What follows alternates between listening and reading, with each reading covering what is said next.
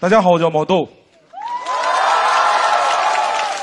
嗯、第一次站在二楼这么高的地方讲脱口秀，很多老师站在这个位置都很紧张，我不一样，我站在这儿，整个二层都开始紧张了。这个我，我如果等会儿被淘汰了，我根本就不需要老师摁这个电梯钮，我一个大跳，我直接就下去了。大总也介绍，我是一个退伍的海军炊事兵，我实际上就是在黄岛胶南这个地方当的兵，当了八年。谢谢谢谢谢谢。我退伍回来，我还给班长打电话，我说班长我回来了。班长说小毛你回来了，怎么样？退伍回家干的怎么样？现在？我说挺好的，我现在回黄岛这边棚里录节目。班长说棚里，你退伍养猪去了？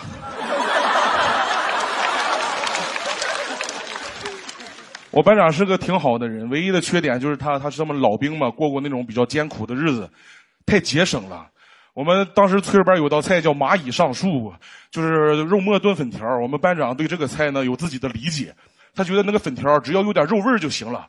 他炒完那个肉末之后，把肉末又捞出去去做虎皮尖椒了。打菜的时候，一群人看见那一盆粉条都懵了，说：“班长，今天吃酸辣粉啊？这不蚂蚁上树吗？怎么就剩树了？蚂蚁呢？”班长说：“蚂蚁搬家了。”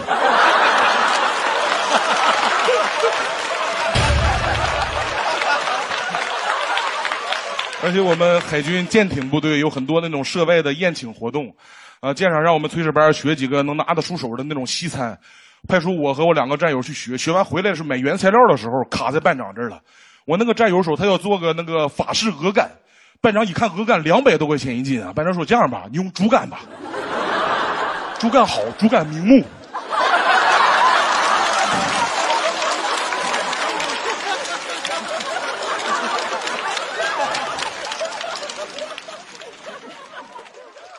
我吃了一口，我感觉我死了都不瞑目。我人生第一次吃西餐，我想蘸酸酱啊。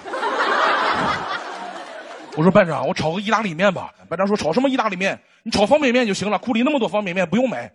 炒完之后，真的老外吃一口都惊了。老外吃了一辈子意大利面呀，第一次吃红烧牛肉味的。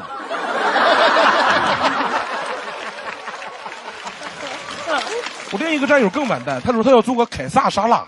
就大虾、金枪鱼、下一辈胡萝卜、黄瓜。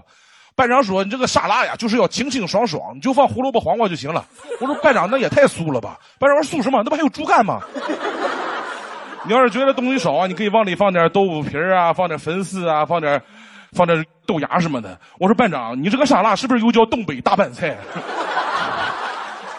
你这是什么凯撒沙拉？哈尔滨凯撒？我天！”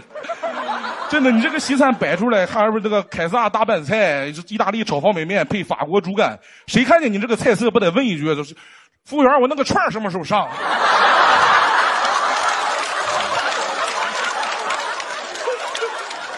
我来参加这个脱口秀大会，我班长也很开心，他希望我可以借此机会打破一些大家对炊事员的一些刻板印象。后来我也采访了很多观众，发现大众对炊事班的印象很单一，他就觉得那些炊事员啊会做饭，性格外向，长得胖，普通话还不好。班长，我感觉我够呛了，他这个刻板印象是照着我刻的。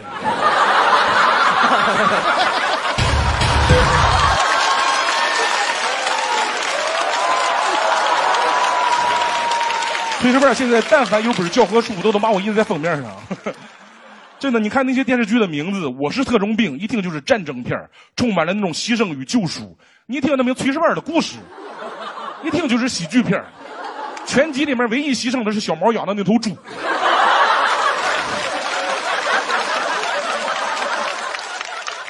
而且人家特种兵都是什么台词班长，最后一颗子弹留给我，听着就帅就悲壮。我们都什么台词班长。最后一块排骨，你打给我吧。后边没有人了，反正。真的，厨师这个身份听起来就太平常了，就像这几年的那个综艺节目，你看中国有这个，中国有那个，就显得特别潮，特别 fashion，就不会有个节目叫中国有厨子，那不废话吗？哪国没有厨子？再弄过了播了两集之后，再弄个节目叫中国厨子巅峰对决。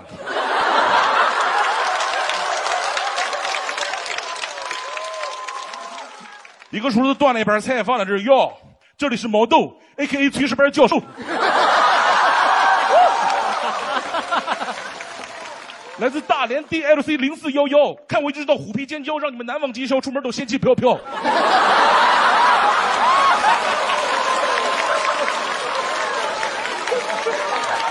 最后边还得来个不啦爸爸爸，别来沾边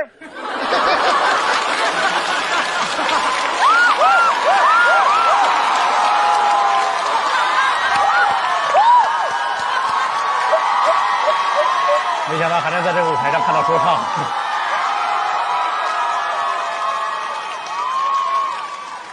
评委都懵了，评委说我不沾边我怎么尝菜啊？而且你往菜里吐吐沫干什么？谢谢大家，我叫毛豆。